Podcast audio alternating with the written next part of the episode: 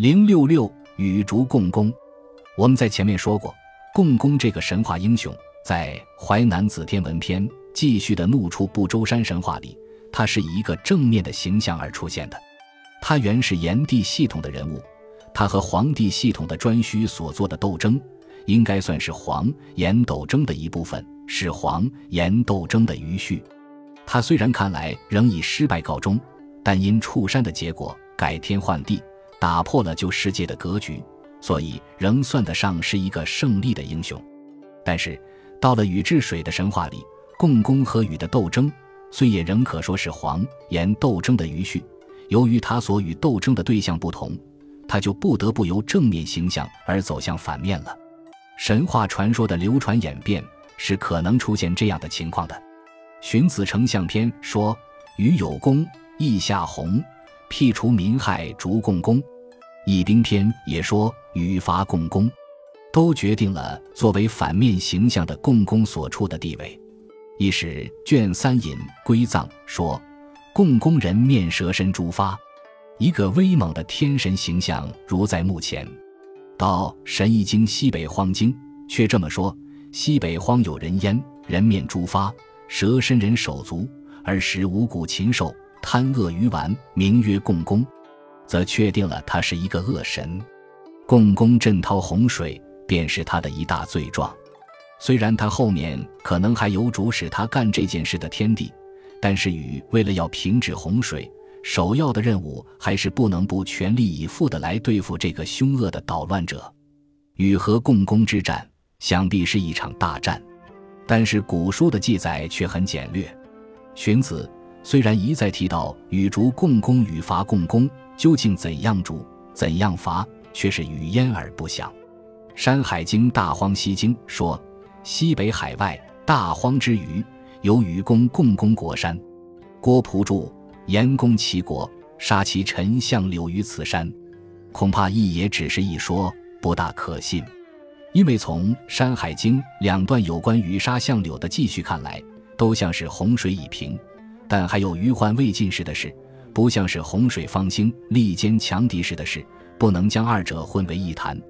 所以，与公共工的这一段神话，其详细情节到底还是一亡了。现在只有羽杀相柳的两段记载，还比较详细的保存着。共工之臣曰相柳氏，九首，以食于九山。相柳之所抵，绝为泽西。禹杀相柳，其血腥不可以数五谷众。禹绝之，三任三举，乃以为众地之台，在昆仑之北，柔利之东。相柳者，九首人面，蛇身而轻，不敢北涉，为共工之台。台在其东，台四方，余有一蛇，虎色，首冲南方。共工之臣名曰相尧，九首蛇身，自环食于九土，其所所泥即为原则，不心乃苦，百兽莫能处。禹因洪水杀相纣，其血腥臭，不可生谷，其地多水，不可居也。禹因之，三任三举，乃以为池。群帝因是以为台，在昆仑之北。神话中，共工和他的臣子相柳确实是紧密联系在一起的，因为在羽沙相柳那个地方之东就有共工之台，连射箭的人都不敢北射，为的是惧怕共工之台共工的威灵。《山海经》做这样续写的，只有黄帝的轩辕之丘才可以和他相比拟。《海外西经》说：“穷山在其北，不敢西射，为轩辕之丘，在轩辕国北。”其丘方四折相绕，可见在古神话中，共工虽然作为禹的对手而出现，但其声威却是和黄帝相等的。他并不是不堪一击或一击即溃的敌人，但是正面续写禹和共工斗争的这段神话，终于是一亡不可得见了。但在《国语·鲁语》里，却又保存了这么一个神话片段：西禹置群神于会稽之山，防风时后至。禹杀而戮之，其骨节专车。这个神话片段，一方面表现了禹的神性，另一方面也显示出了禹所召集的那个群神会的威风凛凛的气势。巨人防风氏违反了禹的约束禁令，禹就把他杀而入之，以致他的一节骨头都需要专车运载。后来贺询的《会稽记》还这么说：“防风氏身长三丈，行者不及，乃筑高堂临之，故曰行堂。”更是写得活灵活现，好像真有其事。可是我们要问：禹置群神于会稽之山，目的安在呢？古书并无直接的解答。后来元康、吴平的《越绝书外传记》地却这么说：“于时也，忧民救水，到大岳。”上茅山大会稽，觉有德，封有功，更名茅山曰会稽。似乎禹到会稽大会群神是为了忧民救水。如果真是这样，那么与会群神和对付共工便应该是大有关系了。没有群神的助力，要去攻伐竹，那么豪强的水神共工恐怕是绝难办到的。但外传记地却又说什么绝有德，封有功。又好像是治水大功告成，召集了群神去论功行赏似的，继续的相当含混矛盾。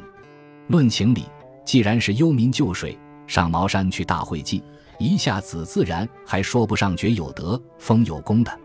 如果真是觉有德、封有功，防风后至，攻城不居，正是他大树将军谦逊美德的表现，何至于因此而竟遭杀戮呢？所谓绝有德、封有功者，或者已是会稽山的第二次群神会了。那时已是治水工程，故时有绝峰之赏。第一次当即是为了对付凶恶的兴起洪水灾害的共工，防风带堕后至，所以造路。这样解释就比较近情理了。外传记地把他们混而为一，因此汉格难通。共工确实也有一些实力雄厚的臣僚和儿子。九首人面蛇身的相柳氏是共工之臣，不用说了。他还有一个臣子，名叫苻友的，其色赤，其言善笑，其行善故，其状如熊，常为天下岁，自然也很厉害。不过《荀子·解弊篇》有说苻游作史，那么他也还有点创造发明上的贡献。此外，又传说共工时有不才子，以冬至日死为例，谓赤豆。故作赤豆粥以攘之。又传说共工之子曰修，好远游，舟车所至，足迹所达，弥不穷览，故似以为祖神。足见共工的队伍也是相当强大的。最使人吃惊的是，共工的儿子们中居然有后土这样一个大人物。国语鲁语说：“共工是之博九游也，其子曰后土，能平九土，故似以为社。”《左传》昭公二十九年也说，共工有子曰巨龙，为后土，后土为社。两部书的说法都是一致的。在《正义山海经·海内经》所说，共工生后土，后土是共工的儿子，更无疑了。他们都是炎帝系统的人物。然而，在五方帝神话中，后土又是皇帝的属神，是幽都的统治者。由此也可见到神话传说的演变无定，所以共工的队伍虽是强大，但队伍中的每一个成员却也不是铁板一块、凝固不变的。本集播放完毕，感谢您的收听，喜欢请订阅加关注，主页有更多精彩内容。